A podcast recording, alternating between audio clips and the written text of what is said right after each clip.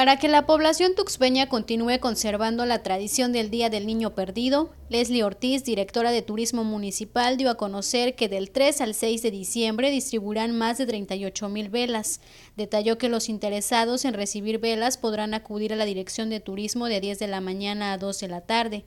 A cada persona se le entregará un paquete de 7 velitas. Son paquetes por personas que puedan acudir este, las familias que estén con esa disposición de, ir a esta celebración. Este, realmente es un, evento donde toda la familia, prevalece precisamente la familia, es una, celebración familiar, donde pues empezamos a, a, recordar algunas, algunas celebraciones, bueno, como lo del Niño Jesús, que se le iluminó precisamente el camino después de que se perdió.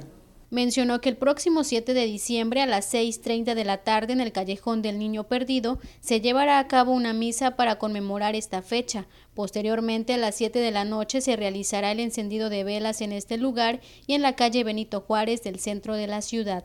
Solamente Turismo está este, realizando la entrega, digo, básicamente para poder llevar la logística del control de la entrega, pero más sin embargo tenemos ya, este, son más de 100 estudiantes que van a estar participando en este encendido, también se les van a hacer entrega de ellos y bueno, algunas cámaras donde vamos a tener el acercamiento para poderles entregar algunas, este, algunas velas. Este día se destaca la participación de los niños, los cuales llenos de alegría pasean por las veredas de cemento sus carritos de diversos diseños, mismos que han sido fabricados mayormente con una caja de cartón, papel y una vela situada en el centro de la caja, que alumbra el recorrido, aunque otros se dan a la tarea de construir carritos más elaborados.